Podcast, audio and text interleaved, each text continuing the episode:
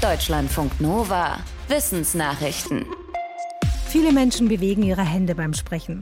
Aber warum tun sie das? Eine Erklärung lautet, Gesten helfen uns Dinge zu symbolisieren oder zu verdeutlichen. Eine neue Perspektive liefern Forschende aus den Niederlanden und Deutschland. Sie sagen, beim Gestikulieren aktivieren Menschen eine alte Verbindung zwischen Bewegung und Atmung. Auf den Zusammenhang ist das Forschungsteam gekommen durch Beobachtung von Tieren.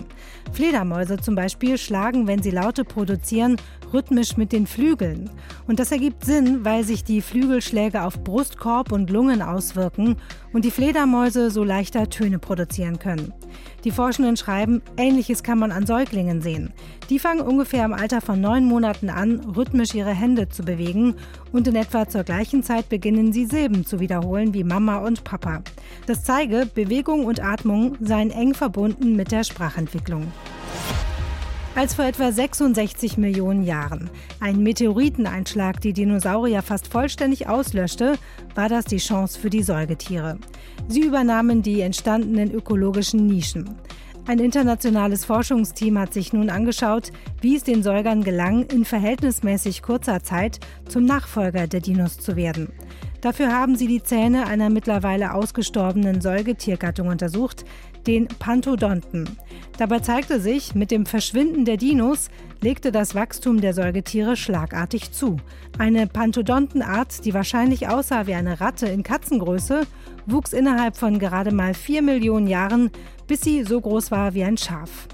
Das war laut den Forschenden nur möglich, weil die Tiere Nachwuchs zur Welt brachten, der schon weit entwickelt war, also gute Chancen hatte, seine Jugend zu überleben und der schnell geschlechtsreif wurde.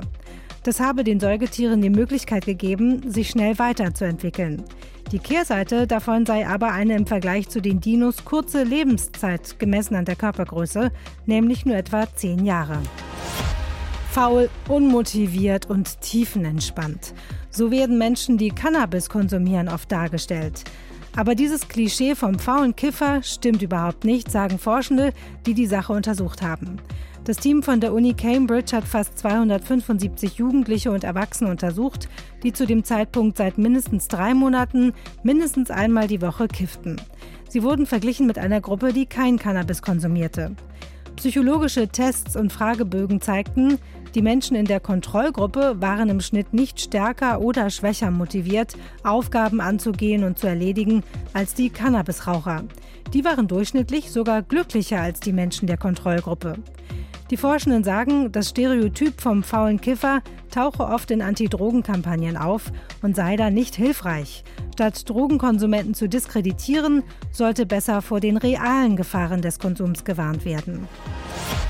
Ein Autoantrieb aus Krabben. Das klingt erstmal nicht sonderlich schnell, außer wenn man die Schale der Tiere als Grundstoff für Batterien nutzt. Genau das hat ein Forschungsteam ausprobiert und berichtet darüber in einem Artikel in der Fachzeitschrift Matter. Die Idee war, damit eine biologisch abbaubare Alternative zu Lithium-Ionen-Batterien zu schaffen. Die brauchen oft hunderte Jahre, bis sie sich zersetzen. Anders die Krabbenbatterien. Die speichern Energie mit einem Gel auf der Basis von Chitosan. Chitosan kommt zum Beispiel in den Außenwänden von Pilzen vor, aber eben auch in Krabbenschalen. Die Batterie auf Basis von Zink und Chitosan hat nach 1000 Ladezyklen noch 99,7 Prozent ihrer ursprünglichen Leistungsfähigkeit. Das macht sie zu einer guten Alternative zu den üblichen Batterien. Im Gegensatz zu herkömmlichen Batterien könnte eine Krabbenbatterie nach ihrer Nutzung in fünf Monaten zersetzt sein. Das Forschungsteam hofft, dass so in Zukunft die Energie von Windrädern oder Solarpanels auch nachhaltig gespeichert werden kann. Es sind die ersten direkten Bilder eines Planeten außerhalb unseres Sonnensystems. Gemacht hat die Aufnahmen das James Webb Space Teleskop, eine gemeinsame Entwicklung der Raumfahrtbehörden in den USA, Kanada und der EU. Zu sehen ist auf der Aufnahme ein Gasriese, der von roten Staubwolken eingehüllt ist. Er ist etwa 385 Lichtjahre von der Erde entfernt. Für die Astronomie sind die Aufnahmen wichtig, weil sie unter anderem die Leistungsfähigkeit des neuen Teleskops zeigen. Bilder von Planeten außerhalb der Milchstraße waren mit bisherigen Geräten unmöglich, weil die Planeten immer überstrahlt wurden vom Licht der Sterne, um die sie kreisten. Das James Webb-Teleskop, das seine ersten Bilder im Juni zur Erde funkte, ist außerdem in der Lage, solche Bilder im Infrarotbereich zu machen. Das erlaubt es Forschenden zum Beispiel Aussagen über das Wetter auf dem Exoplaneten zu treffen. Expertinnen und Experten erwarten dadurch in den nächsten Jahren auch Erkenntnisse über mögliche erdähnliche Exoplaneten. Die Bilder haben Forschende in einer Vorveröffentlichung ins Netz gestellt. Wenn er ein Bein verliert oder ein Teil seines Herzens kaputt geht, dann wachsen ihm die Körperteile wieder nach. Die Rede ist vom Axolotl. Der Schwanzlurch stammt eigentlich aus Mexiko, lebt aber mittlerweile in vielen Forschungslaboren weltweit wegen seiner besonderen Fähigkeit zur Regeneration. Ein Forschungsteam aus Wien hat nun untersucht, wie sich das Hirn des Tieres erneuern kann. Laut ihrer Studie dauerte es acht Wochen, bis nach einer Verletzung im Vorderhirn alle verlorenen Nervenzellen ersetzt waren.